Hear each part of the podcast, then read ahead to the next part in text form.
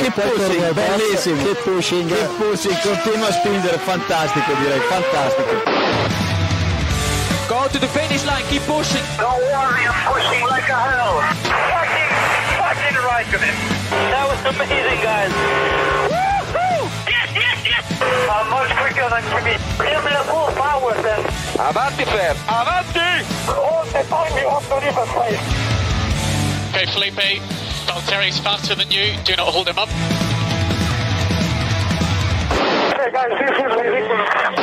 Hola a todos y bienvenidos al episodio 300 de Keep Pushing Fórmula 1. En este capítulo en el que vamos a hacer la previa del Gran Premio de Australia, tercer Gran Premio de la temporada, primer Gran Premio de la temporada de Fórmula 1 como Dios manda. Y tenemos por aquí a Héctor Gómez, Robin Montijo, Buenas. eh, Diego Otero y. David Sánchez de Castro, que todavía está colocándose. Buenas noches. Hola. Jacobo Bueno, no ha pues- estado en la previa y no sabe que hemos dicho, no vamos a hacer el capítulo 300, porque nunca hemos hecho un capítulo 300, un capítulo mm, 100 cuando toca, pues vamos a saltarnos también y vamos a decir que es el, 100 el 301, pero bueno, Es el 301. es el 300. Da igual, va. No pasa nada. Lo celebramos no hoy. pasa nada, no pasa nada. Repetimos. No pasa nada. Que no, hombre, Tranquilos, 300, gente- va. Si, si estamos, Que, Estamos que sí, que que recordando esto, que- que esto es precioso, que esto es precioso. estamos recordando que además estamos a dos semanas del aniversario, así que bueno, hemos dicho, da igual, 300.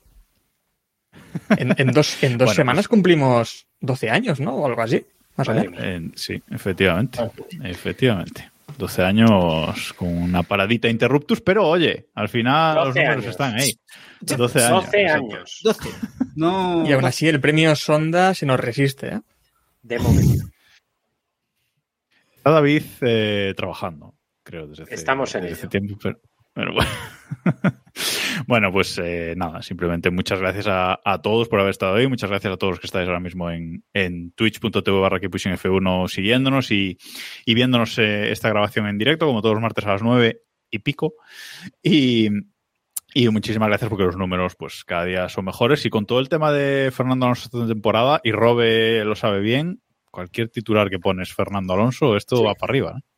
Exactamente. Eh, nosotros en, en mi otro podcast, en Coppola, que hablamos de fútbol, ya hemos tomado la decisión de poner siempre a Fernando Alonso en el titular y de verdad estamos haciendo los mejores números de siempre. Luego no hablamos nunca de Fernando Alonso, pero da igual. Hackeando SEO. Me, me parece Exactamente. A favor. Exactamente. Hackeando Google. Bien ahí. A favor. Bueno, pues no sé si alguno quiere decir algo por este capítulo eh, 300. Estamos intentando, estábamos intentando tener ahí una sorpresilla, ¿verdad, David? Pero bueno, no, no- Estamos no ha llegado la cosilla a tiempo, pero estamos trabajando. Pero vamos. Básicamente Espera, es, un, David, es un gañotazo muy Espera. bueno. Vas a anunciar el Gran No. Premio de Madrid aquí ahora mismo y Bueno, eh, no vas desencaminado. Bueno, eh, si queréis, eh, comenzamos con la, con la previa de Australia, una cosa breve, y luego, y luego vamos con las noticias, que una de esas cosas, pues es eh, esto que, que comentamos, ¿no? Que algo se ha hablado de Madrid, David. Ahora, ahora, lo, ahora lo comentamos. A- algo ha gañoteado David, luego nos, luego nos cuenta. Bueno, em, Diego, este fin de semana llega a Australia, primer gran premio, ¿no? Empieza la Fórmula 1. Después de una pretemporada más larga de lo, de lo deseable, por fin comienza la temporada de Fórmula 1 con un Verstappen que yo no sé por qué, pero me vuelo que va a estar un poquito enciscado eh, este, este fin de semana. O sea, yo creo que el Gran Chelem se le va a quedar corto. ¿Sabes? Que va a ser como que le vas a ver a poco. ¿Tú crees que un circuito sin montañitas le viene bien a Verstappen? ¿Qué circuito no le viene bien a Verstappen? Vamos a empezar, vamos a, te voy a replantear la pregunta. Una duda, demás. Diego. Para ti, el, campeonato empieza en Australia, eso está claro ya. ¿Y dónde termina? En Brasil. En Brasil. ¿Y Miami no...? No. Miami. Miami, en todo caso Las Vegas. Y perdón, joder, Las Ah, Vegas. ahí. Las Vegas. Y Abu Dhabi, joder. No, bueno, pero a, a Diego le gusta Las Vegas. A, a Abu Dhabi creo Pero el, que gran no. premio de la- pero el Gran Premio de Las Vegas tiene pinta, de, o sea, promete ser un mojón interesante, más allá del espectáculo. Dudo que llegue a ser tan malo como Abu Dhabi, porque bueno, Abu Dhabi es un truño interesante, pero eh, a ver, un Gran Premio de Las Vegas así, a simple vista, un poco tal y como lo han planteado, no promete demasiado, y más aún de- y más después de ver la maravilla que hicieron el año pasado en Miami. Pero Bueno, eso no. La maravilla. Y lo que van a hacer en Las Vegas, que no sé si lo habéis visto, pero eh, van a vender entradas sin, sin espacio para ver la carrera. Para pasearse Sí. por allí. Bueno, es que, a ver, el, el evento también parece que va a ser A flipante. favor. Quiero decir que va a haber, van a, va a ser un macro festival aquello, porque van a haber más cosas. Pero bueno, tú pagas una entrada que creo que eran 500 euros o 500 Sí, dólares, no me acuerdo. 500 dólares, sí. Y entras allí para ver todo el espectáculo, pero no ves la Fórmula 1. Bueno, ahora ya lo que importa no es el deporte, ¿no? Es el favor. evento, es el evento en sí, ¿no? Como pasó ayer en la, en la Kings League esta en el Camp Nou, que cuando se jugó la final se vació el estadio porque la gente no iba allí a ver el partido. 94.000 espectadores, pero luego cuando empezó a rodar el balón, adiós. Sí, sí, se vació. Cuando empezó la final se vació el estadio. Bueno, en fin, vamos con la, vamos con la previa, porque este fin de semana se corre en este circuito de Australia, este Albert Park Circuit, un circuito que lleva en el Mundial desde 1996. Un circuito con una longitud de 5.278 metros que el domingo, al que el domingo se van a dar 58 vueltas para completar una distancia total de carrera de 306,124 kilómetros. Y el récord del circuito lo tiene Leclerc desde el año pasado con 1 minuto 20 segundos 260 milésimas. ¿Veis que se puede abatir este año este, este récord? Recordemos que este tiempo es tiempo en, en carrera, o sea, es la mejor vuelta de carrera, digamos. Sí, Hombre, vas- sí por el- la remodelación del circuito. Yo creo, bueno, ese récord ya se va a quedar ahí, entonces ya tendremos la mamonada de, como pasa en muchos circuitos. Por otro lado, Australia es uno, de hecho, eh, que como han reformado, han quitado la chicana entre las curvas 9 y Pero 10. ya- que ahora como- Ya estaba reformado el año pasado, ¿no? Sí. Sí. Claro. Sí, sí, el año pasado fue el primero que se corrió Sí, reformado el- el año de la pasado- pandemia. Sí, el año pasado estaba ya reformado, pero bueno, eso lo lleva un año el récord. Quiero decir que lo normal es que se bata igualmente. Sí, sí, y, hay, y hay más DRS este año, ¿no? Sí, sí, sí. No, el Hay mismo al final. Ah, El mismo al final. Pero el año pasado no quitaron una zona de DRS en el FP2. Claro, es que, Mm, a ver, sí, la historia es que en teoría esta carrera, esta carrera va a ser la que más DRS va a haber en la historia de la Fórmula 1, lo venden como algo Sí. positivo, yo flipo bastante, y eh, salvo que se arrepientan, que puede volver a pasar. Entonces, en teoría, entiendo que habrá que habrá más que habrá una velocidad, o sea, un- una capacidad de dar una vuelta rápida mayor si mantienen esa zona de DRS. Digo Sí, porque en principio, en principio hay tres zonas de, de DRS, la, la recta principal, luego no entiendo que haya DRS en esa, en ese curvón entre la 8 y la 9. Y luego entre la 10 y la 11 otra zona de otra zona de DRS con solamente dos zonas de detección, es decir, las, las dos zonas de DRS de, de atrás tienen una única zona de, de- de detección. Mm, insisto, no entiendo que lo pongan en esa curva, en ese curvón entre la 8 y la 9, que fue el que quitaron el año pasado, creo recordar. Eh, pero bueno, mm, no sé, si ya no pasa nada por abrir el DRS en curva, pues bueno, pues que lo liberen para todo el circuito, ¿no? Que lo Llegará. quiten ya, hombre, que quiten ya esa mierda de la Fórmula 1. No, que la dejen Robe, libre. espera, Al final, tiene que llegar a los coches cojos. Y cuando pongan DRS allí, no sé cómo, pero si Ya. inventarán algo, entonces Sí. lo quitaremos. Algo se inventará. Es que si no adelantar es muy difícil en las motos. Hmm. Claro. Se Pasan ve que sí. Se ve que sí. Bueno, este fin de semana los horarios pues eh, son bastante complicados para Europa, para España en, concreto, para España eh, peninsular, porque los libres 1 son del jueves al viernes a las tres y media de la madrugada y los libres 2 a las 7 de la mañana del viernes. El, em, en la noche del viernes al sábado, libres 3 a las 3 y media de la mañana, clasificación a las 7 de la mañana del sábado y la carrera a las 7 de la mañana del domingo. Decía alguien por ahí, Robe, creo que en el, que en el grupo, no sé si eras tú o, o alguno comentando en MotoGP, que aún así eh, te- esta carrera tendrá más audiencia en España que cualquiera de MotoGP. No, no, no lo dije yo, eh, creo que lo dijo el señor de los medios, ¿eh? Que Señor lo, tenemos, lo tenemos por ahí metido en el grupo, pero me puso sobre la pista, ¿eh? Lo voy a investigar. Yo creo que de verdad lo va a batir. Yo creo que la Fórmula 1 a las 7 de la mañana va a tener más audiencia que MotoGP a las 7 de la tarde. ¿eh? di que ¿Qué sí, Robert, que como ya te has pegado con la liga, te- te- te- también te vas a pegar con el torneo. Más. Eh, pe- Por favor. eh, pero sí. quiere decir, disculpa la redundancia, ¿no? La Liga y Dortmund. No, no, claro, claro, claro. O sea, digo, sí, sí, sí. O sea, que a favorísimo, ¿eh? O sea, Eh, no, yo quiero saber de aquí quién va a ver los libres.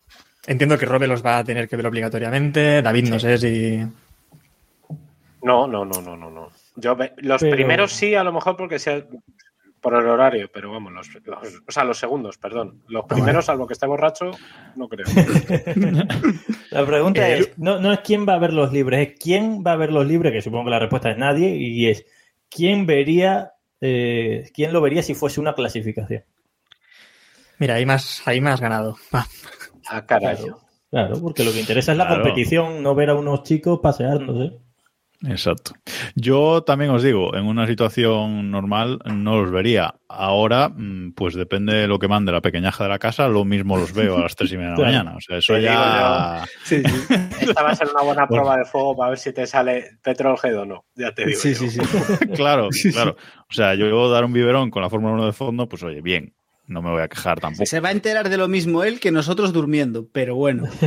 Pues Amigo, ya, que- ya que te O levantas, de lo Jacobo, nos, mismo, haces, nos haces un resumen o si quieres, haz un. Mando, mando un Abre algo. Twitch. Abre Twitch. Abre, eh, claro. No, no, no. Mando un Oye, resumen. sería una al- situación al muy grupo. curiosa. Sería una situación muy curiosa. Imagínate que pasa algo gravísimo en los libres a las tres y media de la mañana. Y tú solo Y ahí. Tiene que abrir Jacobo solo, Keep Express. Un Keep no. Express. Un keep express. Ojo, no, sí, pero sí, Si pasa, si sería- pasa algo, ¿ese Keep Express tendría más audiencia que MotoGP? Que Ibai. Y que- Probablemente. Pero sería maravilloso eh, Jacobo con la niña, con la niña en el brazo dándole, dándole el biberón, eh, el micro y el, el Twitch abierto comentando, sobao perdido comentando los, los libres. a, a favoritísimo. O sea, Seguro. ojalá ocurra algo grave. O sea, Y a- y- pero na- nada de, de accidentes, No, ¿eh? sino no, algo heavy. A todo- que todos estén bien, pero. Bueno, Otro- un ya misil. veremos. un misil. Otro eh, misil. Sí, lo un que pasa en sí. Australia. Bueno. Bueno, pero... Y la meteorología para este fin de semana, Héctor, eh, anda la gente ahí diciendo que si va a llover, no sé qué. Ya has dejado claro en el grupo de Telegram t.me barra Pushing F1 que, que bueno, que tranquilo todo el mundo, ¿no? A ver, la Meteo está chula porque la Meteo da una probabilidad suficiente para que los que quieren vender la moto puedan vender que va a llover, pero suficientemente baja como para aquí afirmar que no va a caer ni una gota. O a ver, una gota a lo mejor en Libres 1, pero una gota, ¿eh? No, nada más. No vamos a tener un fin de semana bajo lluvia, vamos, eso seguro. Vale, y aquí Pirelli eh, pues lleva C2, C3 y C4, o sea, no se moja ni para un lado ni para el otro, dice, mira, neumático genérico y ya está. O sea, no, no creo que Pirelli nos vaya a dar sorpresas aquí como nunca nos da últimamente. ¿De ¿Qué es de aquellos neumáticos que reventaban? Yo, de verdad.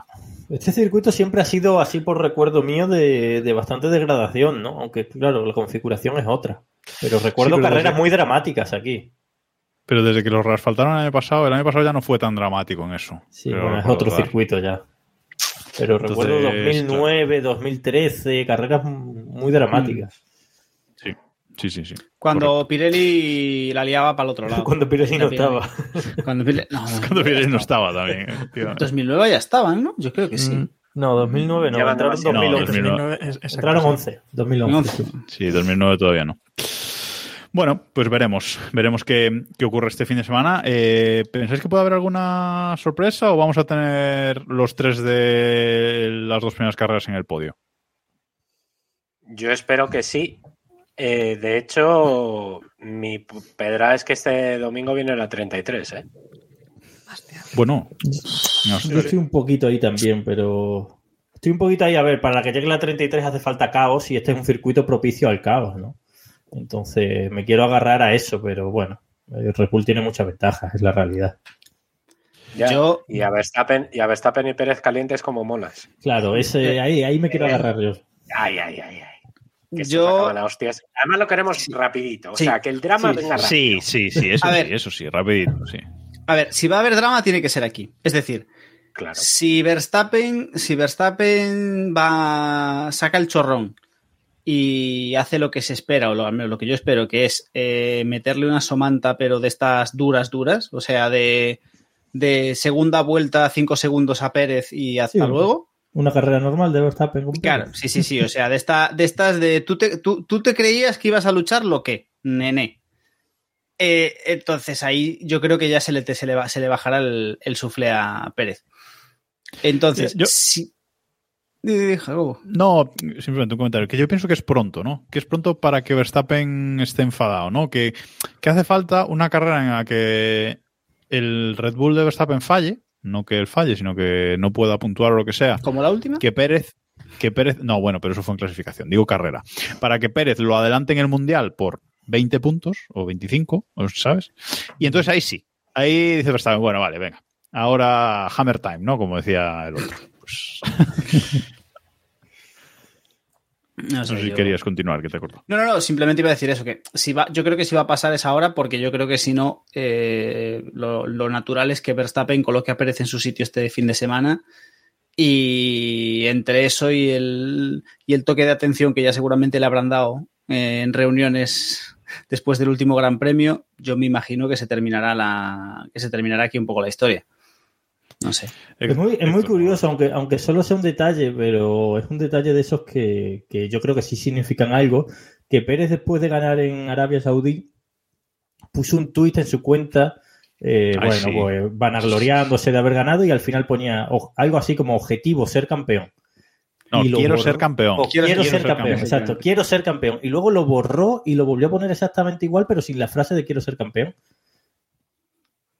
Sí, Hombre, sí, sí, no, sí, no sí. sé muy bien qué opinar de eso, pero. Hombre, a ver, pues yo te, te- te diré, ahí, ahí alguien levantó el teléfono y le dijo, vamos a ver. Y que el pero- teléfono. pero es muy duro, es muy duro que alguien levante el teléfono en la segunda carrera después de estar empatado a puntos como está, como quien dice, con Verstappen y le digan, no, no pongas eso porque no vas a ser campeón. O sea, no sigas alimentando a tus fanáticos que no vas a ser Pero qué campeón. problema, pero qué problema hay por poner quiero ser campeón. Ya, ya, ya. Por eso O digo. sea, es que no lo entiendo. Aún así. a ver, no el que levantó el teléfono, yo estoy seguro de que fue Verstappen. que y le dijo borra. Porque al final se está viendo, ¿no? Que es el que, es el que manda en Red Bull y es el que más claro lo tiene también. Porque quiero decir, lo, lo dijimos el otro día, ¿no? Al final Red Bull no puede jugar a, a esto de dejarles libertad.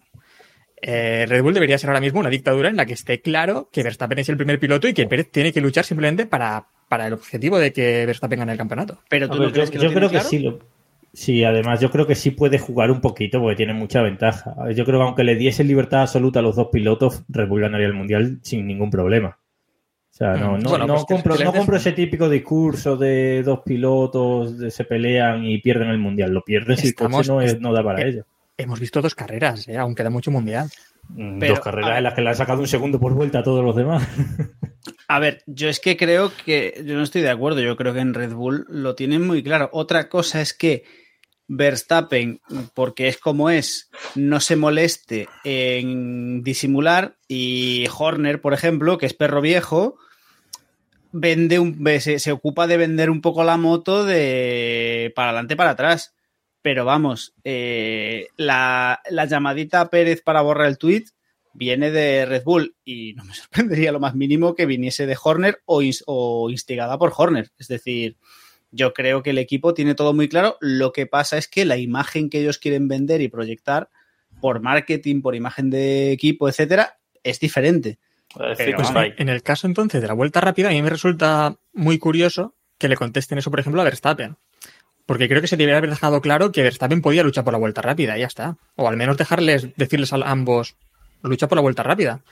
O decirle claramente a Pérez, frena, porque la vuelta rápida es para Verstappen. ¿Sabes qué pasa? Que yo creo que mm, en Red Bull, aunque lo tienen claro, yo, soy de la teoría de, Diego, de que lo tienen claro, ¿no? De que, que- de que el, el primer piloto es, es Verstappen y es el que tiene que ganar. Pero creo que tampoco puedes jugar abiertamente con desmotivar a tu segundo piloto, porque desmotivarlo un poquito sí, para que no se venga arriba, pero si lo desmotivas totalmente, eh, cuidado, porque puedes tener un problema en cuanto a ya a resultados que quizás con Verstappen solo puedan ganar el Mundial de Constructores solo Sí. con Verstappen. Puede ser. Pero bueno, tampoco arriesgues tanto. No, pero sobre todo que yo creo que Pérez tiene un mercado muy grande detrás y no quieren quedar mal con ese mercado.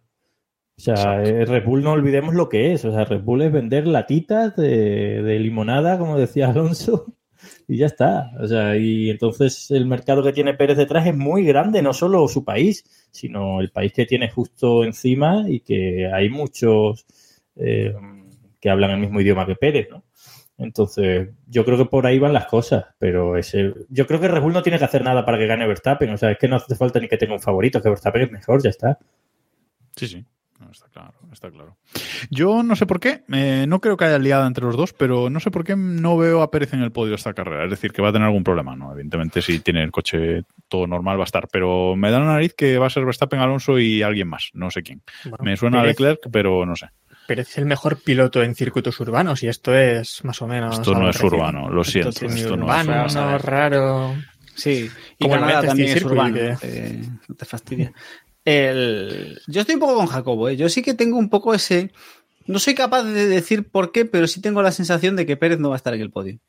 Y no tiene mucho sentido, pero... Bueno, veremos qué, veremos qué, qué ocurre aquí. Eh, yo tengo interés por ver qué hace McLaren. De verdad, ¿eh? O sea... Es ridículo. de O sea, verdad, de verdad porque- tenemos que hacer sangre todos los capítulos. con- Claro, sí, sí, sí. Sí, hasta Pero te, te refieres a nivel de decoración, nivel de pegatinas o a nivel. Hombre, en tiene un patrocinador nuevo, ¿no? Sí, Claro, por eso. No sé, Sí. no, sé, no sé por qué, o sea, debes costar 50 céntimos patrocinar una carrera hoy por hoy, entonces, bueno. Hay que decir no- que al menos han cambiado, en la web han cambiado sus patrocinadores y actualmente han puesto a tres como patrocinadores top, digamos, que antes aparecían todos al mismo nivel y ahora eh, Google o Android y eso aparece como de los top y, y dos más. Y después tienen como 30 más que aparecen así en pequeñito, que son los que costarán por 50 Los de céntimos. 50 eh, céntimos, exacto, Correcto. exacto. Ese, ese es de 50 céntimos. Vamos, vamos Eh, a mojarnos, vamos a hacer, vamos a mojarnos rápido, una porra rápida. ¿Quién puntúa antes, McLaren o Alfa Tauri? Yo digo Alfa Tauri. Alfa Tauri, Alfa Tauri. yo digo Alfa Sí, Tauri. joder, sin ninguna duda. Hombre, debería. Hasta, si hasta Diego dice Alfa Tauri. A pues ver, a ver, pero es que vamos a ver. Lo, claro, hay que tener en cuenta, claro, aquí entra el factor de los pilotos que tiene uno y los pilotos que tiene el otro, ¿no? Es decir, Por por, coche, Alfa Tauri ya debería haber puntuado probablemente. Ojo, por ojo que pilotos, dice Gasólico, también. Ojo que dice Gasólico en el chat que Piastri corre en casa, eh. Uh, cuidado, Eso, cuidado ahí. eso implica abandono en la primera vuelta. De primero de Fórmula 1. En esa O sea, frenadita, en esa frenadita de Por la culpa de. Nakajima. Sí, sí, sí, sí. Oh, qué mito. Leyenda, genio. Madre mía.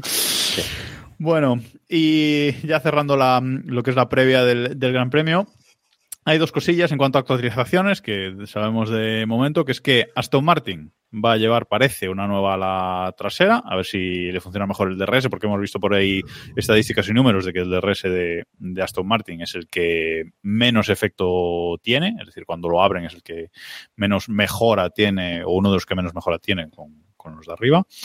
Y luego que Ferrari, que parece que por fin trae las peoras, Héctor. Parece que trae un paquete bastante chulo de peoras, nuevo fondo, nuevos alerones. mm, Tiene buena pinta. Sí, tiene bastante buena pinta, ¿no? Pero es curioso porque eh, lo comentábamos también ayer, ¿no? Que los equipos en principio dijeron que no iban a traer nada para Australia. Simplemente recuerdo que dijo Mercedes en, en Bahrein. Hablaron de un buen pack y no sé qué que iban a traer en Australia. Como ya, bueno, es que en Bahrein estuvieron muy pesimistas, ¿no? En Mercedes y hablaban de un coche radicalmente diferente y demás. Y se hablaba de Australia y estos días no escuché absolutamente nada sobre, sobre esto en Mercedes. No sé si iban a traer algo. Y mientras que Ferrari decía que simplemente iban a traer piececitas eh, para adaptarse al circuito, y hasta Imola incluso, pues no iban a traer nada así nuevo, aquí pues parece que han visto que se han quedado muy atrás y van a traer ya cosas. Eh, a ver, yo sigo teniendo esperanzas con ese Ferrari porque hay, no sé, se le ven a veces cosas que dices, puede estar ahí arriba, al menos en clasificación, pero después de repente eh, a ritmo de carga se hunde, en lo más hondo. Veremos. El, Yo el solo año pasado seguro... No, sí, dale, dale, dale. No, no, dale, dale, Robert. Que yo iba a Pues que no, que iba a decir solo que el año pasado seguramente este fue el circuito en el que más superiores fueron, ¿no? En este y en Austria. O sea que en teoría es el de los que mejor le debería ir. Eh, A ver, Bueno, se supone eh. que Arabia Saudí les iba a ir muy bien porque tienen una punta muy buena y no sé qué. Y fíjate.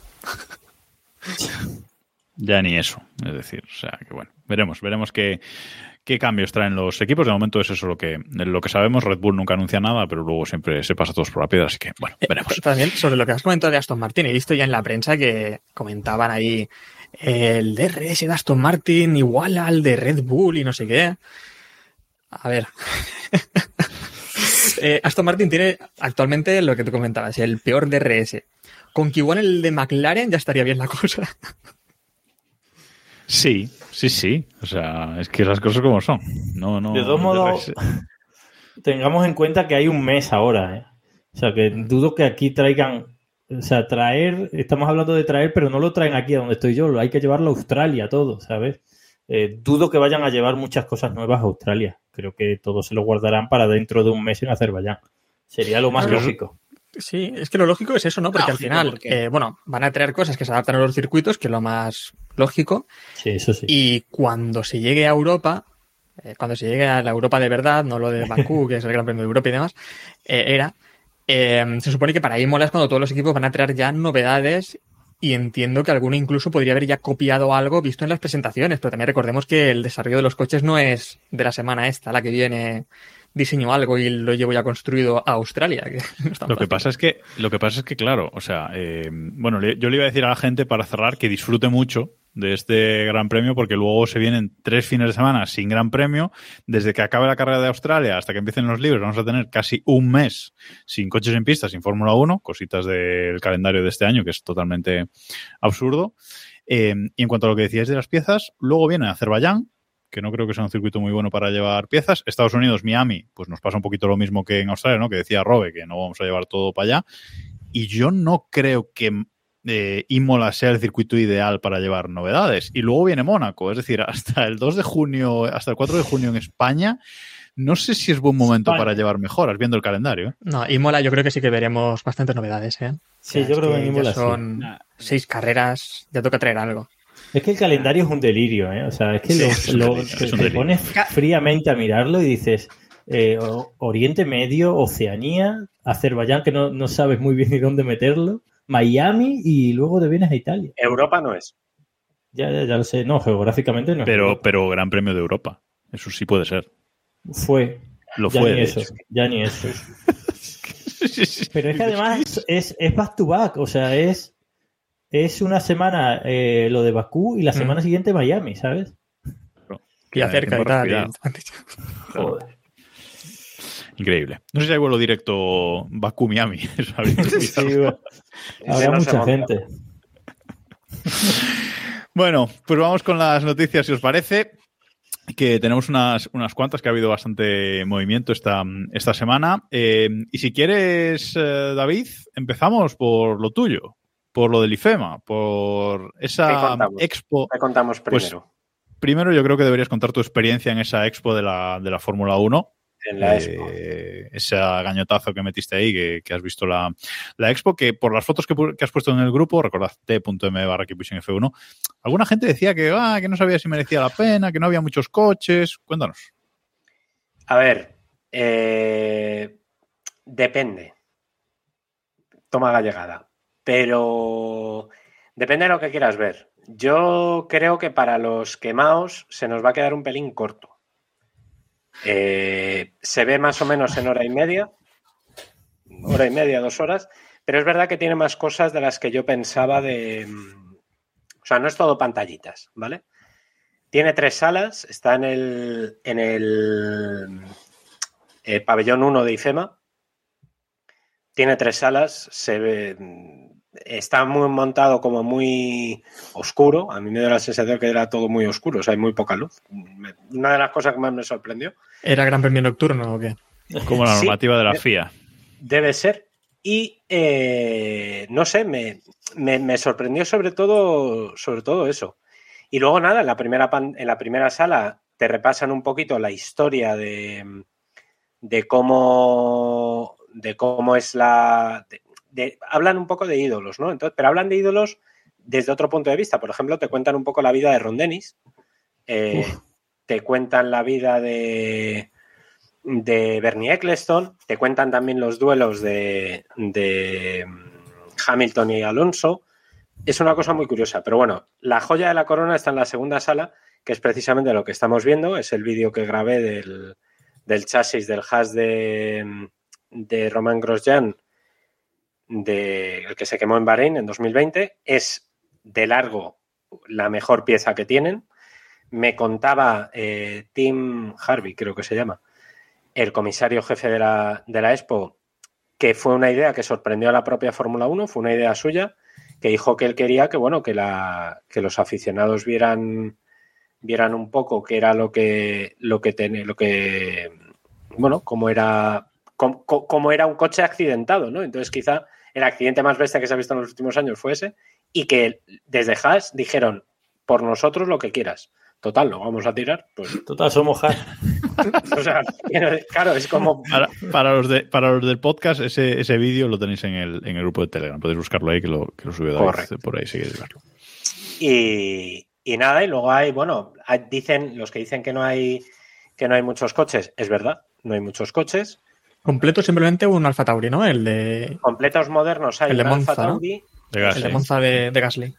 Eso es. Y, pero bueno, luego hay alguna cosita, ¿eh? Hay, hay, alguna, hay alguna cosita. Por ejemplo, estamos viendo el Lotus. eh, bueno, el Lotus de Gold Leaf, el Lotus 49 es este, me parece. Eh, tenemos también, por ejemplo, una sala en la que se ve. Esta es la, la segunda, que veis al fondo. Eh, bueno, perdón para los del podcast, ¿vale? Estas fotos las tenéis más o menos, son públicas en redes. Eh, y si no, las tenéis en nuestro grupo de Telegram.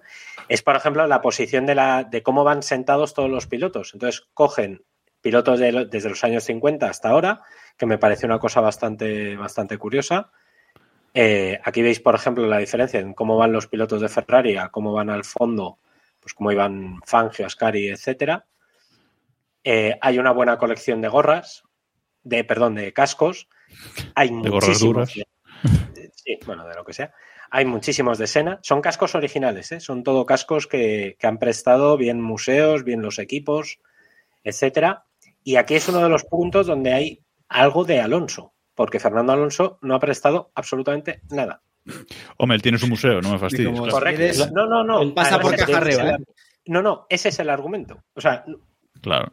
llegó el, responsable del Museo de Alonso, que es básicamente su padre, y, dijo que, él no tenía por qué, por qué dejar eh, nada.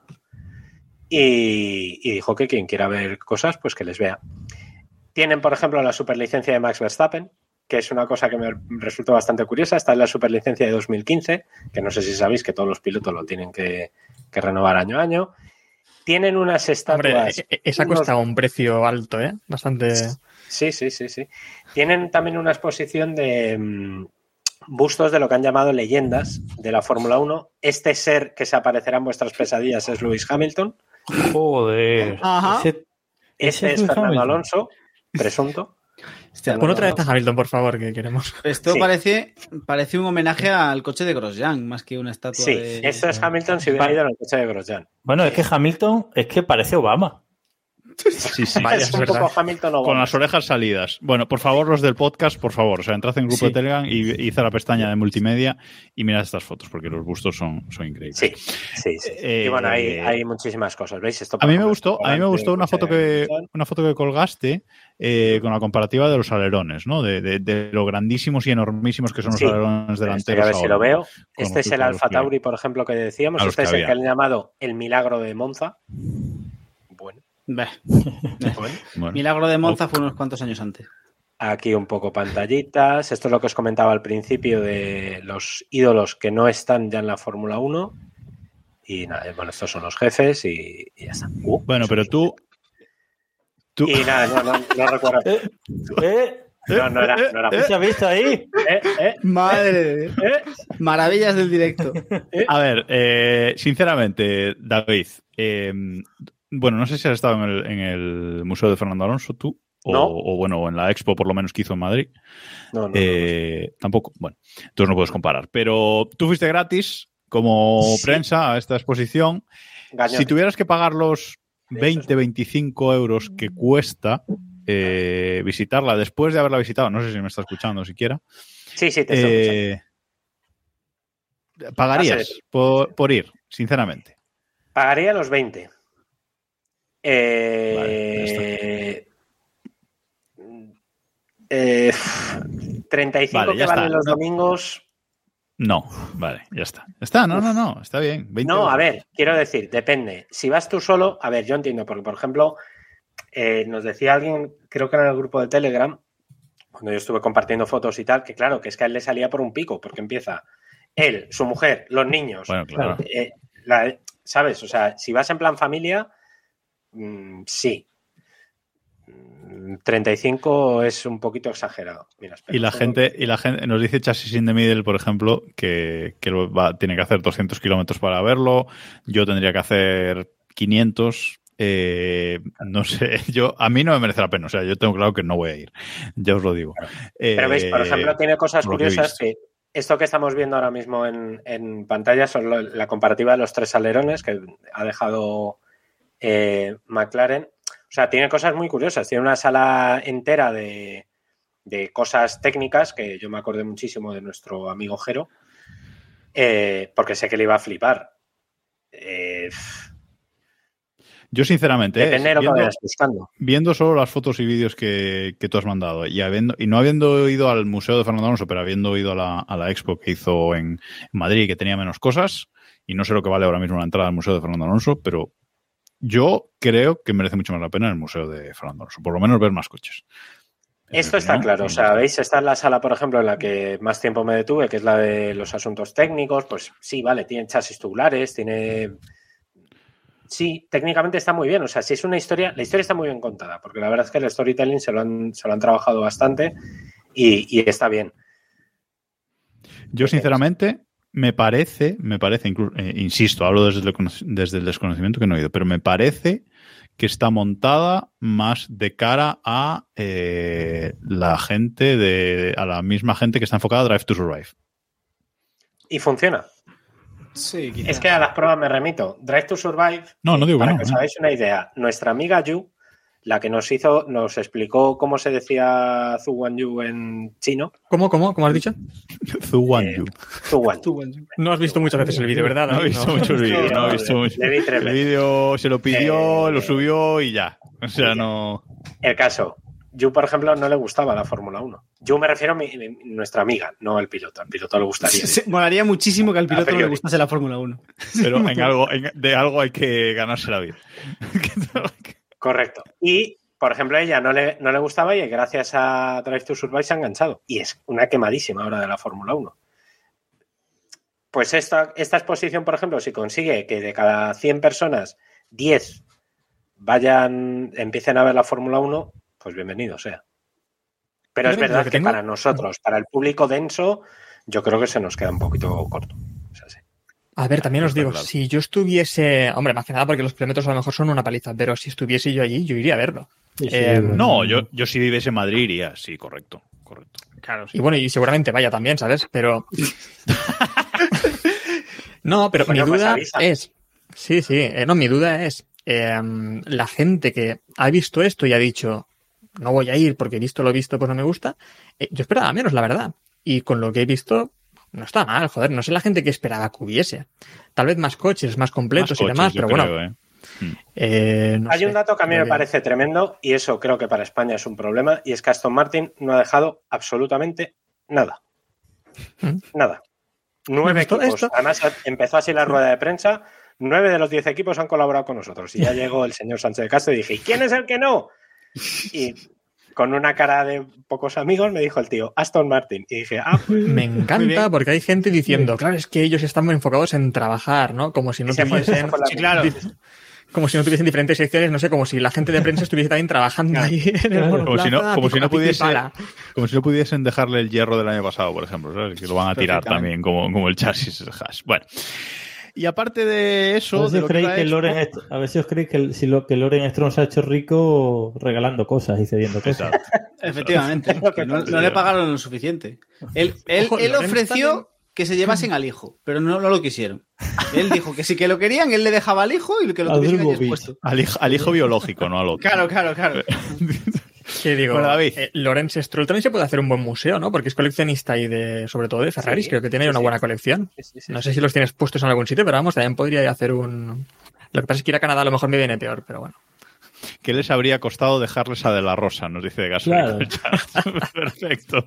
Pero, pero en plan, en plan, o sea, en plan eh, estatua, ¿no? O sea, que esté allí. Estos de, de las Ramblas, ¿sabes? Que, está, que están haciendo estatuas Sí. en, la- en las Ramblas. A ver, Pues- yo he de decir que me parece muy decepcionante que no hayan puesto al Alonso de cera. Porque ese seguro que se lo dejaban. Vamos. O sea, Vamos. ¿Lo han- oye, lo han retirado, ¿no? Del Museo de Cera. Creo que le, No lo sé. leí una Yo- noticia. yo ahí- ahí fui, atrás. una vez, fui una vez al Museo de Cera y dije que no volvía. Normal. Todo el mundo dice lo mismo, no sé por qué será. Bueno, noticia, aparte de lo de la Expo, eh, o noticia o semi-noticia. Gran Premio de Madrid. ¿Qué nos cuentas? noticia es. Noticia es, por primera vez, y es, bueno, la intrahistoria periodística fue un poco rara, pero vamos, lo de sacar el carnet de ABC, mm, acabo de descubrir que tiene un poder bastante interesante. Eh, por primera vez, los responsables de IFEMA confirmaron, eh, on the record, como se dice mm, oficialmente, que han enviado un proyecto a la FOM. Mm, Ya no es paja. O sea, ya no es, no, es que están Bueno, contactando. PowerPoint lo aguanta todo, ¿eh? ¿Eh?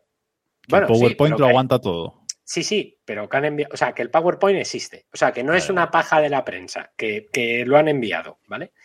Y eh, ellos dicen que están muy confiados porque confían mucho en que el calendario les beneficia. El enfado que tiene la FOM con Barcelona creo que es eh, de todos conocido. Después de la del año pasado, costó muchísimo renovar.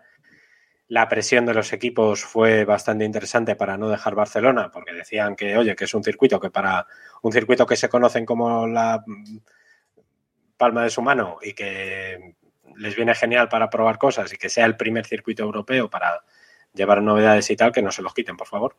Y por eso renovaron. ¿Qué va a pasar? No tengo ni idea. El proyecto va para adelante, hay pasta metida, están, para que nadie diga que es que, es, "Ah, que esto es cosa del partido político mm, del charrán, que no es una gaviota, es un charrán, que antes gobernaba en Valencia. Eh, no, está también metido el gobierno nacional, que como todos sabemos no es del partido del charrán, y eh, están todos de acuerdo. Que es una de las cosas que más me sorprende, que están todas las administraciones que se han puesto de acuerdo de decir, oye, pues si llevamos un Gran Premio a Madrid, pues mola. Sería un semiurbano en, en IFEMA y bueno, vamos a ver si, si sale o no sale. Pero vamos, primero en Keep Pushing, ¿eh? ¿Sabemos, David, si hay ya pensado un trazado o algo? ¿O qué han presentado? ¿Han presentado simplemente...? En teoría han presentado un trazado, han presentado ya trazado, han presentado proyecto para comunicaciones, para eh, bueno, logística, tienen incluso situado dónde pondrían el eh, bueno, los motorhome, los boxes, etcétera. En teoría Entonces, está- entonces Pero como claro, Londres. hay que hacerlo. O sea No, que- como, como Londres, quiero Como decir. que- Londres. Sí, sí, en teoría sí. O sea, debe ser que han cogido el proyecto de Londres y han dicho, encaja aquí, encaja. Eso, mételo. Y lo han puesto. Sí, sí. Eh, que por cierto, en noticia relacionada, Héctor, eh, van a renovar el Valencia Street Circuit, ¿no? O le van a poner flores Van a o algo así. Va, a ver, yo lo que he visto, van a hacerlo tipo spa o algo así, ¿no? Van a hacerlo tipo Sparfancorchans con arbolitos y cosas. Sí, sí, sí, sí, sí. La ver, cosa mejor que es como que... está ahora. Sí, bueno, vosotros habéis ido, ¿no? Fuisteis el año pasado, más o menos en esta época, eh, lo visitasteis y como veréis, pues aquello es, ha quedado en, en nada, ¿no? En un descampado y, y es una pena porque es una buena zona en la ciudad que se puede aprovechar y bueno, parece Pues que hay en planes para eso, puñetero para hacer centro, ahí... no fastidies. O sea, es que, Bueno, no es el centro, digamos, pero bueno, que es el, Bueno, es el ya, puerto pero y demás, y que estás está a un paso, meollo, que está bien. Sí, por lo tanto, eh, pues parece que esa zona van a hacer algo en ella y se acabará una pena porque se acabará esa posibilidad de que haya otro gran premio de Fórmula 1 en Valencia. Claro, sí, Bueno, está Cheste, ¿no? Lo que, lo que pedía todo el mundo. sin duda. Está Cheste regreso del. Valencia Street Circuit. Eso es. Está Cheste y también habían planes de la renovación de Cheste, lo que pasa es que aquello ya hace más de 10 años, pero bueno, que hubo incluso también un trazado que se quería hacer. Al final Pero pues se fue- eligió el urbano, pero... Pero te iba a decir, eso fue antes del urbano, ¿no? Eso fue durante las negociaciones para hacer un Gran Premio en Valencia. Habían dos Pues, posibilidades. Una era eh, renovar Cheste, que hubiese estado bien, creo, porque al final es un circuito permanente que es Una cosa con sentido. cosas. ¿no? Una era una cosa con sentido y otra era el gañotazo inmobiliario. Otra opción entiendo que era hacer un circuito por la ciudad de las artes y las ciencias, por la zona del río, pero la zona pues parece que tenías que cortar Valencia y tenías que y la zona tampoco era muy buena para lo que es el trazado, Pues se corta. porque al final se optó por por hacer un circuito realmente semiurbano, eh, porque al final lo que se hizo fueron curvas nuevas, quiero decir que la ciudad no era así. y duró poco, sí, y aún se está pagando también, así que bueno. Pero en ese circuito tuvo una curva un presidente del Real Madrid. Eso es algo que no va a poder decir, por ejemplo, el Gran Premio de Madrid. De la curva Bueno, No lo, avanzamos. no lo sabemos, no lo sabemos. De momento, La- de momento. Avanzamos. Eh, siguiente noticia. Alfa Tauri cambia de nombre o pretende cambiar de nombre o Helmut Marco ha dicho que igual le cambian el nombre, mm, aunque robe, no sé esto, yo creo que más, m- más bien cambiarán de dueño antes de cambiar de nombre. Sí, yo creo que ahora mismo Alfa Tauri está en una posición, o sea, en una situación en la que lo mejor que podría hacer Red Bull con el equipo es ponerle de nombre Monster y sabotearlo. Y hacerlo quedar último en todas las carreras, hacer publicidad contraria. Y ya es lo que están haciendo en realidad. O sea, Es que, eh, o sea, yo, yo, sí, le- yo creo que a este paso le van a cambiar el nombre, pero por eso, por imagen negativa, ¿no? Va a ser- van a cambiar el nombre a No somos de Red Bull. Como que nadie se confunda. A mí lo que me hace gracia es que han dicho que, claro, es que Alfa Tauri es una marca de ropa que no se vende en todos los países y por lo tanto, pues la marca no llega, ¿no? A... pero se Sí, vende en algún país. eso, sí. Eso iba a preguntar yo. ¿Alguien conoce? Yo no. Sí, tú puedes ir a la web y no sé si Sí, ¿no? desde España se puede No, en pero- Italia, en Italia sí No. tienen tiendas, ¿eh? Sí, sí. tiendas de ropa, o sea, no tiendas del equipo que venden ropa, sino tiendas Has de dicho ropa. tiendas en plural.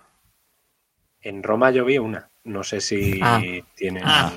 Entiendo Ah. que si tienen una en Roma tendrán más tiendas en más ciudades. Pues lo mismo, yo. sí, lo mismo tiene Faenza más. por lo menos tendrán una tienda de ropa, digo yo. No, no sé. No, pero bueno, es que también. Entonces el cambio va a ser para vender algo, entiendo. Ojalá se llame van a cambiar- Toro Tauri a partir de ahora. ¿Cómo, cómo? Alfa Rossi. Alfa. No, pero que digo, entonces entiendo que el cambio, si dicen que es que no venden bastante ropa porque no llega a tal, eh, ¿qué quieren vender? Quieren ponerle el- a un nombre que venda. Entiendo que lo que van a hacer entonces es que una marca pague y ponga su nombre, porque otra cosa, no le van a llamar Toro. Rosso porque Toro Rosso tampoco es tienda ni es nada. Pero ¿por qué no llaman Red Bull 2? Así a lo cutre. Red Bull 2. Red Bull. Red Bull Cola. O sea, le pueden Red llamar Bull- Red Bull Cola Racing, Red Bull ejemplo. Cola, muy bueno. Muy bueno. Ya está, o sea. Red Bull segundones. Sí, sí, sí. vale. O sea, Pero ahora ya no se lleva eso de poner tal 2, ahora se llamaría Red Bull el sentido del agua y cosas de esas, ¿no? Claro. Vende- más.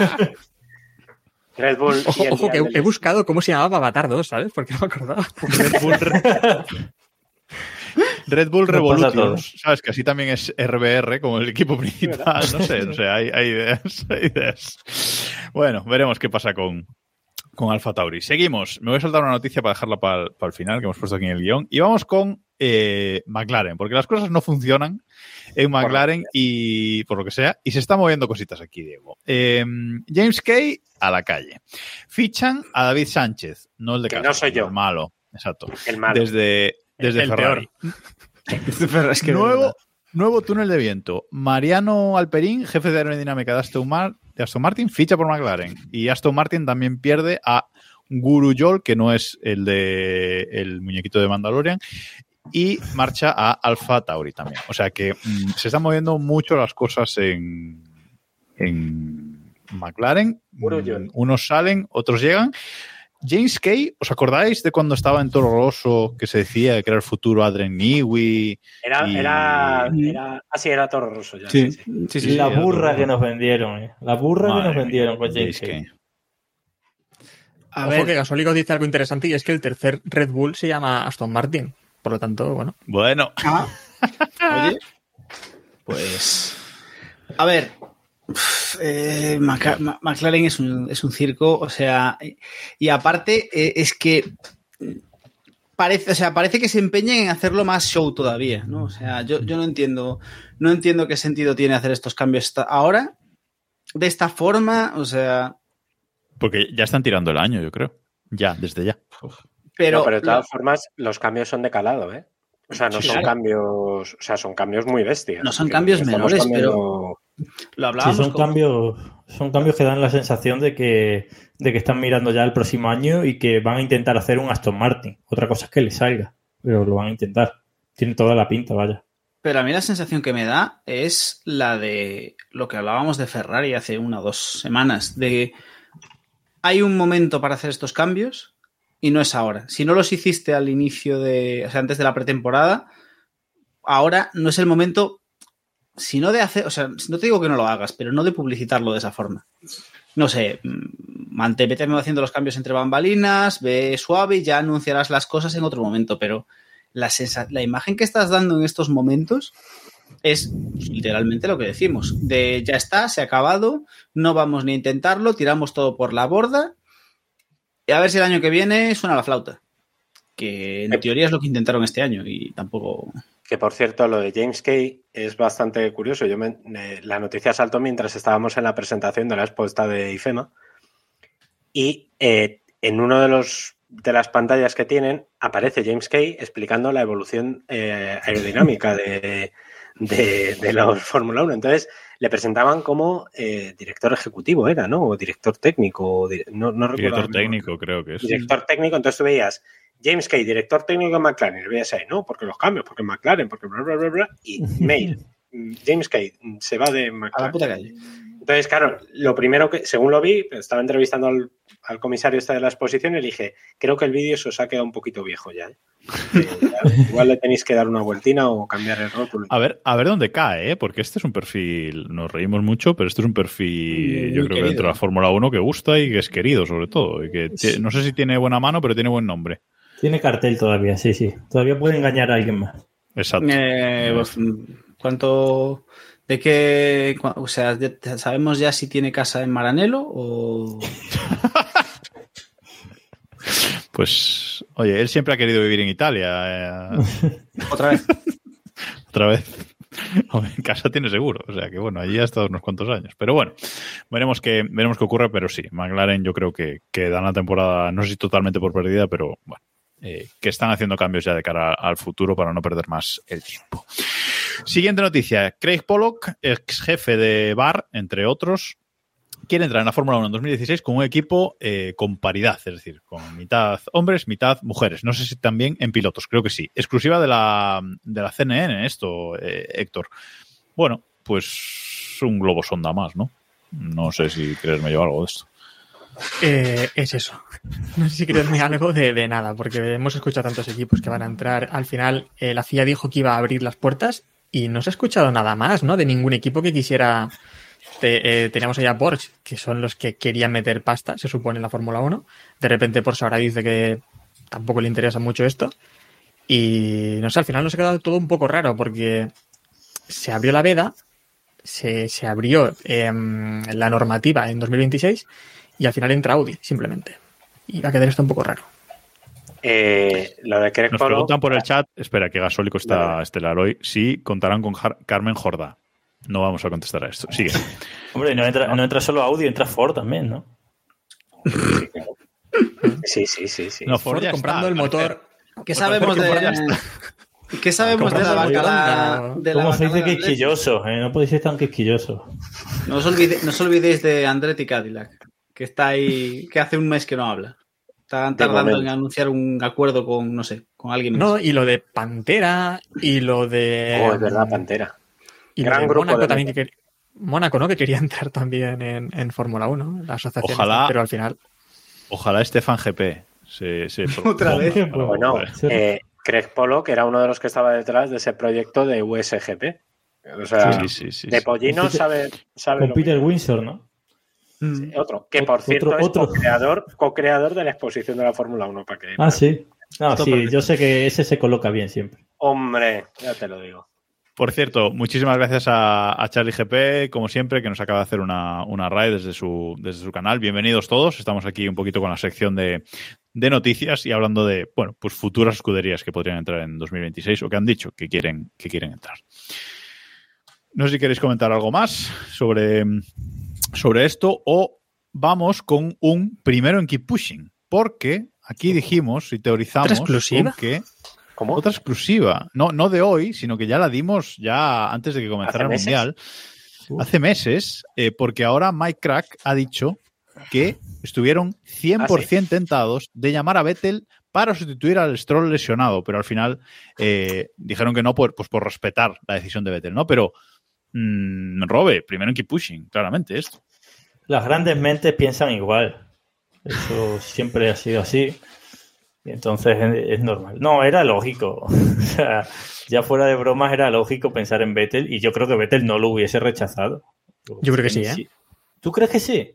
Correr Yo creo que más. tenía mucho sentido por parte de Aston Martin, tenía todo el sentido del mundo. A ver, es el piloto que se acaba de bajar del coche. Pero por parte de Vettel, después de retirarse, volver así de repente, joder, que es que no hacía una carrera que se había retirado, quiere decir, Eh, un poco pero- extraño, pero- ¿no? Y- Pero cuando tú hablas con Vettel, o sea, quiero decir, si tú al final corrió Stroll y ya está, y estuvo Stroll y punto, y además corrió más o menos bien.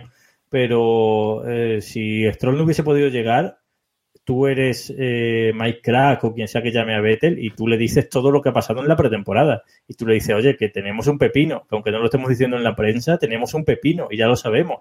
Yo creo que Vettel te dice que sí. Alonso estuvo en el podio, ¿eh? Para una, pero para una carrera, tío.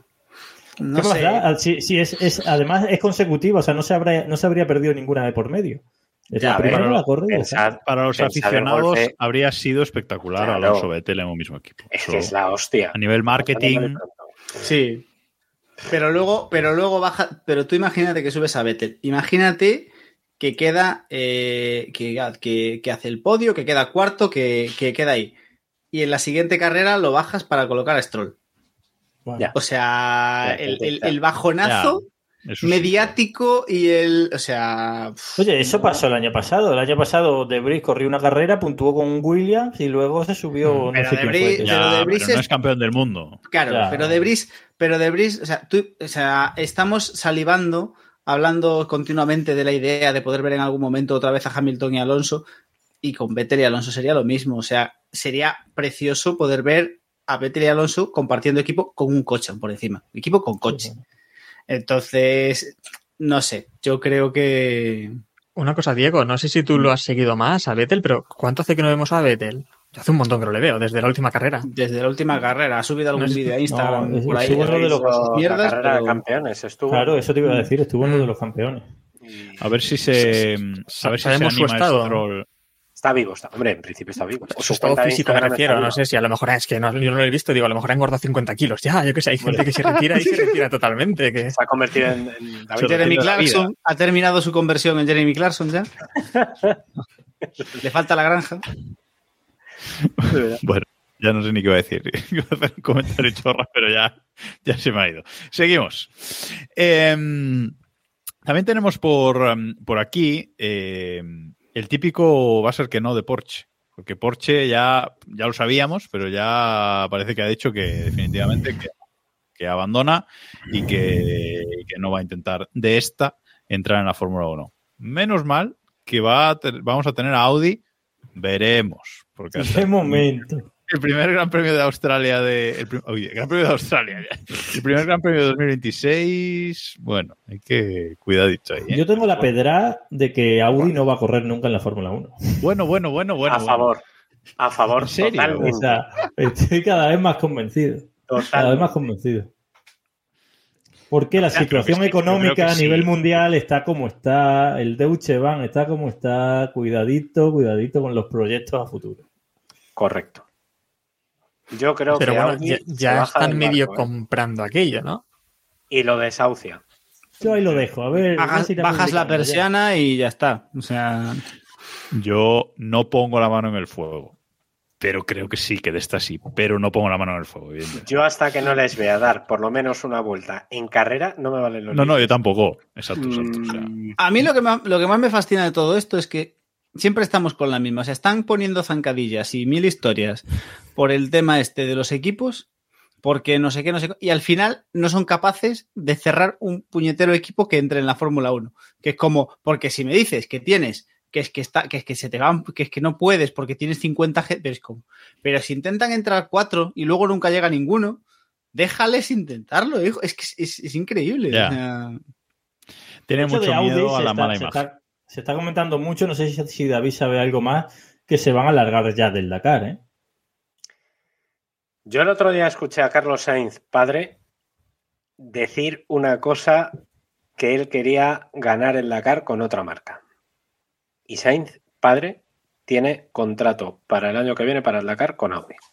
Sí, sí, o sea, yo, yo lo que Eh, tengo entendido es que el año que viene están seguros, pero que a partir del año que viene ya no hay nada seguro. ¿eh? Sí, porque el proyecto parece que les ha salido demasiado caro. No Pero con están- Audi, con Audi no ha ganado, ¿no? No, no. No, no, no, no, no, no, pero que él Bueno, quería pues ganar. Audi, ¿no? O sea, la frase de quiero ganar con otra marca y no es decir quiero ganar con Audi. eh, Carlos Padre, joder, hasta Ah, estas vale. alturas no se equivoca. O sea, dice lo que quiere decir. Y lo que ha Vale, dicho vale, es, vale. quiero ganar con otro equipo, con otra marca.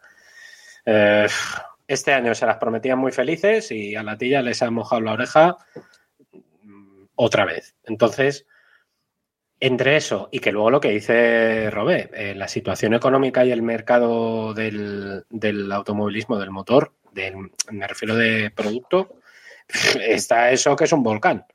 O sea que como para jugártela gastarte X en un proyecto deportivo que al final es perder dinero. Pero habláis como si solo un, un equipo de Fórmula 1 pudiese ser hecho por una marca de automovilismo. No, no, no, no, no, no, no, que- pero que me refiero que las marcas, por ejemplo, un equipo privado. No, a nivel patrocinio, o sea, a nivel meter pasta, eso es un. Al final es, es, es marketing, ¿no? La Fórmula 1 es marketing. Fin. Sí, sí, sí, pero que meter Ingeniería pasta cuando- también, pero marketing. cuando tienes que pensarte eh, dónde meter la pasta, pues igual dices, joder, es que la Fórmula 1, mm, por mucho que me salga rentable en pegatinas y en marketing y tal, las cuentas de marketing salen muy bien, ya, ya, pero es que luego el balance general del año no sale.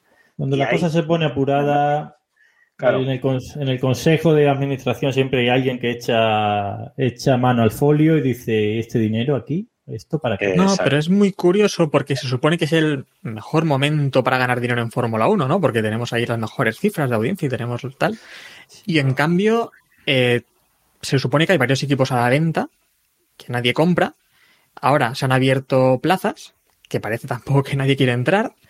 Y no sé, y resulta un poco extraño. Después tenemos Honda que se va, que viene, que no sabemos muy bien Ah, qué Honda no sabe ni ellos en por dónde le, 2026. le da el aire. A ver, hay que, Honda está- a ver qué pasa. Porque Y el tema de Porsche, ¿eh?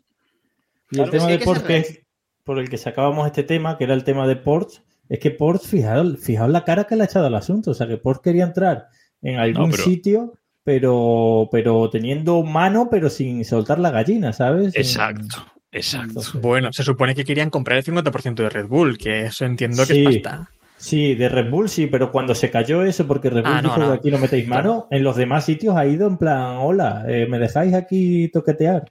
Han Sí, dicho, eh, sí, pero, sí, pero enséñame lo que tienes en el bolsillo. Que sepamos, creo que no se ha filtrado nada más, pero que sepamos, hizo un ofrecimiento de verdad a McLaren, que parece que fue bastante bajito, porque a Williams también, pero eso eh, confirmado, Sí, de Williams. Williams también. A Williams Bueno, también. con todo lo confirmado que puede, o sea, se ha publicado en medios alemanes y tal, medios muy, muy cercanos a Porsche de toda la vida, vaya. Pues Porsche ha no llegado- vendas- claro, para que no Porsche vendas Williams. Ha llegado a esas sedes y ha dicho, a ver qué tengo aquí suelto, mira, 50 euros. ¿Te vale o no te vale? Es que, claro, sí, es imposible. Bueno, seguimos. Eh, que nos quedan un par de, de cosillas por hablar. Eh, esto me parece una noticia parabólica, así que David, supongo que lo has puesto tú, te lo voy a dejar aquí. Haas investigada por colaborar con Rusia, con una empresa de armamento ruso. O sea, que Esa no la- te juro que es Ah, la no, única pero es, que no. pero es de motor pasión, es verdad. No, no, este es de Robe, este es de Robe. La he puesto sí, yo, sí. la he puesto yo. Dale, dale, Sí, que sí. se quita por él Eh, de encima. Me- Sí. Me has pillado de embragas. Es que la noticia es previa al Gran Premio de Arabia Saudí, pero bueno, como hubo mucho tema, yo creo que ahora es el momento de sacarla. Y es que a Haas la, está investi- la están investigando en los Estados Unidos de verdad, o sea, no, no cuatro Waltrapas, sino el, el- eh, ¿cómo era? El Consejo de Estado de los Estados Unidos. Sí, Porque cuatro Waltrapas. De... Sí, no, eso quiero decir que no son cuatro Waltrapas, que es el Consejo de Estado de los Estados Unidos, porque están acusados de, cola- eh, de colaborar armamentísticamente con Rusia y con empresas rusas. ¿eh?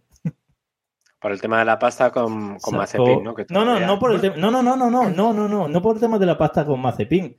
Eh, o ¿Cómo? sea, eh, es porque. No, no, por, en- por- por armas, sí, sí. Pero eh, Sí, y sí. según lo que han dicho ellos, eh, y dieron un comunicado después, ¿no? Que dijeron que no, que eso había sido antes, ¿no? Del conflicto o algo así. O que el...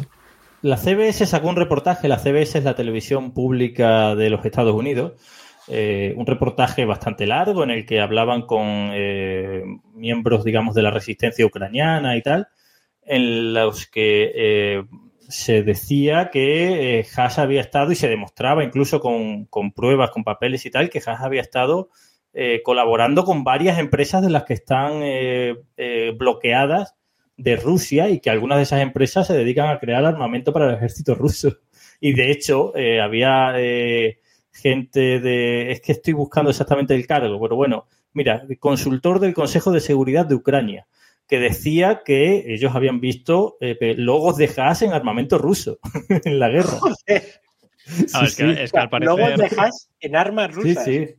Sí, sí. O sea, Es que ellos habían visto el logo de Haas en armamento ruso y en armamento que ellos usaban también, claro, porque ellos están usando armamento americano y Haas también eh, fabrica piezas para el, para el ejército americano. O sea, que habían visto eh, logos de Haas en ambos, en ambos Pero dicen que es porque, porque el ejército usa máquinas hechas por Haas, que esas máquinas luego el ejército las usa para hacer armas. O sea, no es que Haas haga armas, ¿no? Pero es Claro, que no, las hombre, máquinas- obviamente. No, No, pero bueno, bueno, bueno, están claro, acusados, pero están acusados de vender al final Sí, sí, producto sí, a, sí. a Rusia que tampoco, tampoco puede. Ah, sobre todo a empresas bloqueadas. O sea, Exacto. hubo un bloqueo en la guerra y varias empresas entraban en ese bloqueo y Haas, según este reportaje de la CBS, ha seguido eh, colaborando con estas empresas bloqueadas rusas. Es maravilloso. Por, por cierto, que antes me, ha- me ha chirriado un poco, simplemente por aclarar. La CBS no es la cadena de televisión pública de Estados Unidos. Eso creo que es la TBS o algo así.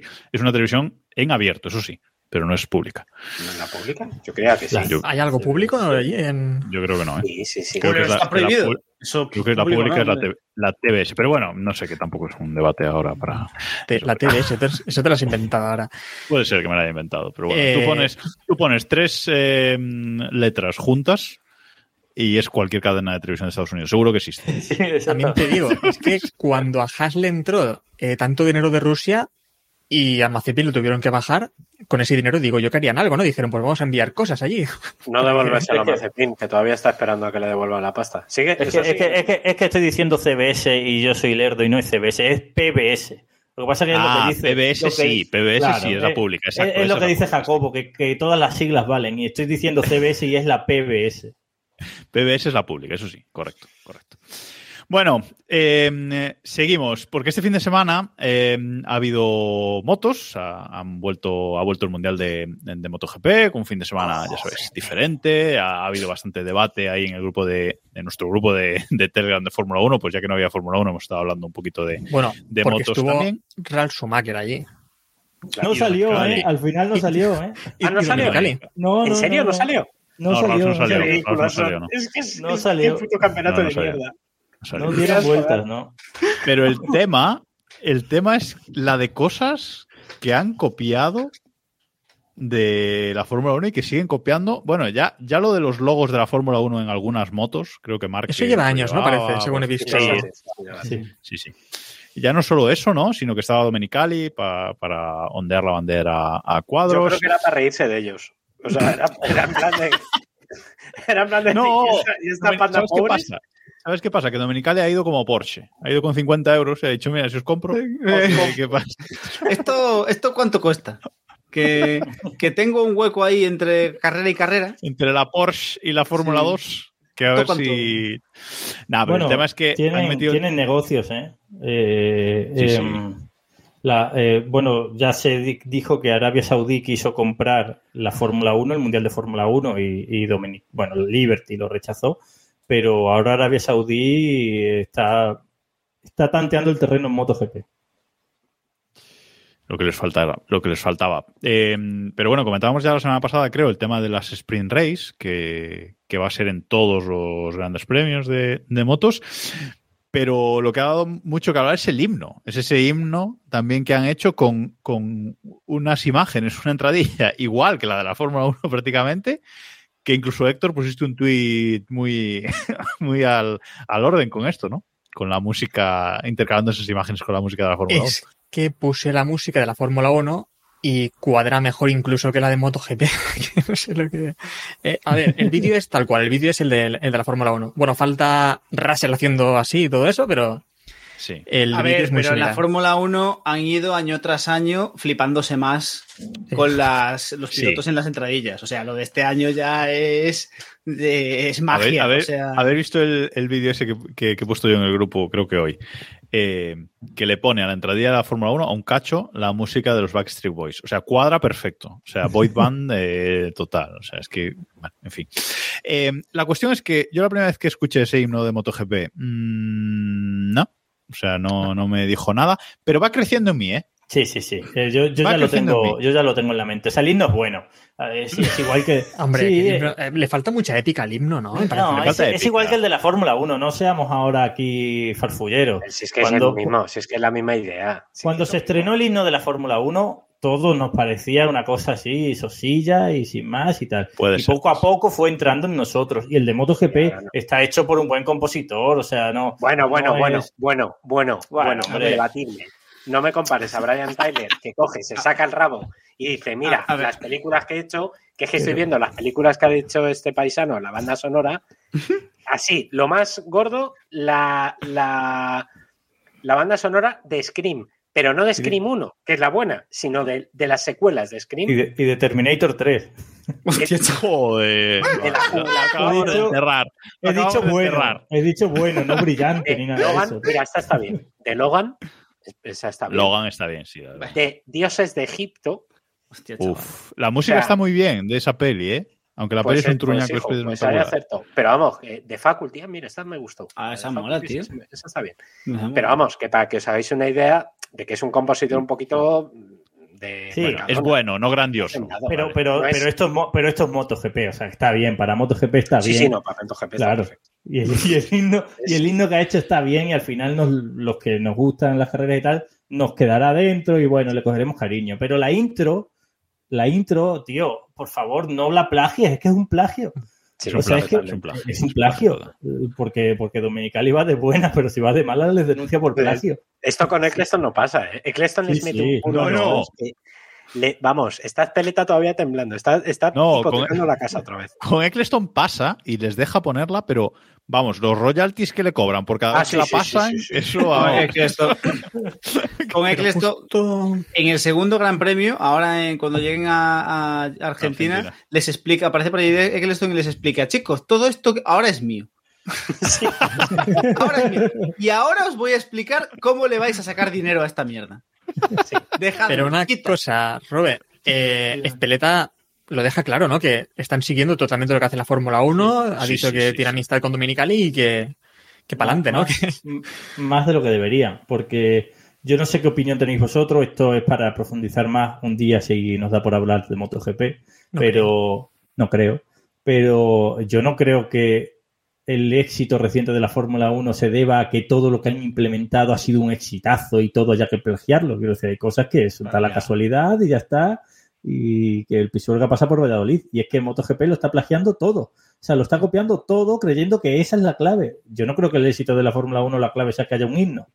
O sea, yo creo No, que es el- bastante, el- yo creo que es bastante más clave que, que MotoGP no banee el directo en Twitch de la pro- del propio canal de MotoGP, como pasó el pasado domingo.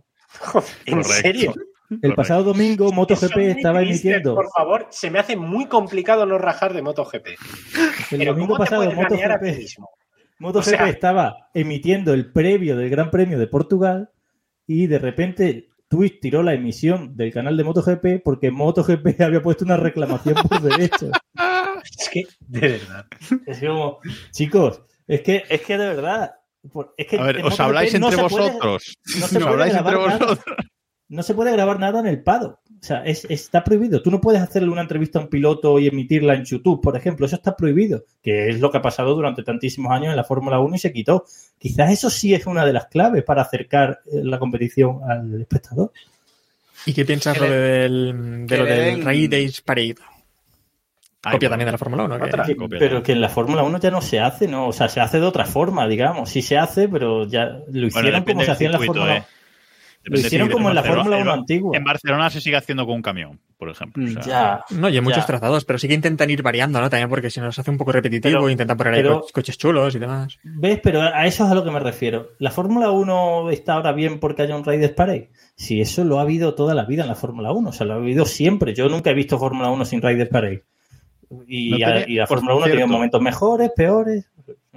no tenía un camión más pequeño, una furgoneta o algo. Porque Pero si iban era el mismo camión que la apretadísimos. Fórmula 1. Si era Y además haces el Raiders Parade antes de la carrera de Moto 3. O sea, la Claro, haces cuando no hay nadie en, el- en la grada. Porque es que, claro, lo intentas copiar cosas de una estructura de fin de semana como Fórmula 1 en la que únicamente importa el plato final, que es la Fórmula 1, en un mundial que está planteado de una forma totalmente distinta, que es realmente... Estaba, yo creo, ¿eh? bueno, estaba, sí, ahí- Está, sí, ahí ya se está podemos, haciendo ya cada vez más. Sí. Podemos empezar a, a- a hablar en algún momento de, de cómo se ha ido cómo ha ido degenerando precisamente a base de copiar la Fórmula 1. O sea, en la época de los dos tiempos que aquello funcionaba y luego decidieron tirarlo todo por tierra. Pero, pero es una estructura que estaba planteada para un fin de semana, o sea, con tres carreras, con tres, y aparte eran, a diferencia de las carreras satélite de la Fórmula 1, que, las, que, se, las, que las, se las come la gente que está en el circuito, porque tampoco tiene mucho más que hacer allí, la gente que sigue MotoGP, o al menos antes, la gente que seguía MotoGP, seguía todas las categorías. Seguía las tres categorías. Tú, cuando un piloto llegaba a MotoGP, tú llevabas 6, 6, 8, 10 años viendo a ese tío correr. Sabías quién era, cómo era, que era otra historia. Es que eso es algo que ha intentado copiar la Fórmula 1 de MotoGP y no lo ha conseguido. Es decir, la Fórmula 1 ha identificado que en MotoGP funciona y MotoGP está renunciando a ello porque la Fórmula 1 no lo hace, cuando la Fórmula 1 sí lo está intentando hacer. Bueno, vamos a cortar aquí, vamos a cortar aquí el tema MotoGP. Valga esto como previa a un capítulo futuro que tenemos pensado hacer, hablando sobre MotoGP y Fórmula 1, comparativas, etcétera, y valga esto como como aperitivo. Yo creo que esto vale como sustituto de ese capítulo. Ya que Bueno, ¿Qué digo yo? Teníamos- Pero, ¿y no sería más fácil para Espeleta venderle el chiringuito a Piqué y a Ibai? Y ya que vean ellos cómo Venga, seguimos. No, quería acabar, vamos a acabar con, con una cosa que antes no comentasteis cuando estábamos con las porras de Australia, etcétera, y es la, chorres- la chorrastadística eh, de este fin de semana, que es que todos los pilotos que llegaron al podio 100 en el 101 ganaron la carrera, y eso pasaría con Alonso este próximo fin de semana en Australia. Se hace podio. No me habéis comentado esta estadística antes, o sea... No, la estadística, dato mata relato, frase, por cierto, un saludo a Iván que nos estará escuchando viendo. El dato es ese. ¿O no? Schumacher, Hamilton, eh, Prost, Vettel y Raikkonen, que son los otros cinco pilotos que han llegado a 100 podios. En el siguiente podio, que no tuvo por qué ser en la siguiente carrera después del podio 100, o sea, no es que se subieran al podio en la siguiente carrera del, de tal, que en muchos casos sí, en varios casos, eh, fue ganando. Vale, pero aquí la estadística hay que, hay que leerla. Tam- También podemos interpretar la estadística de otra forma, que es un, teniendo en cuenta esto, de aquí a que podemos asumir que faltan muchas carreras para que Fernando Alonso se vuelva a subir al podio. Puede ser, además hay otra. puede ser. Hay, hay otras estadísticas que contradice esta. O sea que una de las dos no se va a cumplir. Y es ¿Qué que ningún piloto ha ganado nunca una carrera después de su Gran Premio 300, que casualmente hoy es nuestro programa 300. Ningún piloto nunca ha ganado una carrera después de su Gran Premio 300. Eh, Jenson Button llegó pues a 300 y no ganó. Michael Schumacher llegó a 300 y ya no volvió a ganar. Lewis Hamilton llegó a 300 y no ha vuelto a ganar desde entonces. Barrichello, Raikkonen y, y Alonso. Ninguno Esa es la que no se va a cumplir. Esa es la que no se va a cumplir. La del 101 seguro. Bueno, lo dejamos aquí. Lo dejamos aquí por esta semana. Insisto, disfrutad mucho todos de la carrera este fin de semana, ya sea en directo o en diferido, porque luego tenemos casi un mes de, de parón sin coches en, en pista. Así que gracias Héctor, Robe, Diego, eh, David, por estar aquí una semana más. Gracias a todos los del directo en twitch.tv barra F1, somos en todos lados Keeppushing F1. Si queréis ver, esto eh, en vídeo, en diferido, pues en, en, YouTube. Y por lo demás, unidos al grupo de Telegram, t.me barra Keeppushing F1, hoy creo que lo he dicho más que nunca, para estar al, al loro de todo lo que vamos eh, comentando por aquí, sobre todo los memes. Gracias a todos por escucharnos y nos vemos y nos escuchamos la semana que viene. Adiós.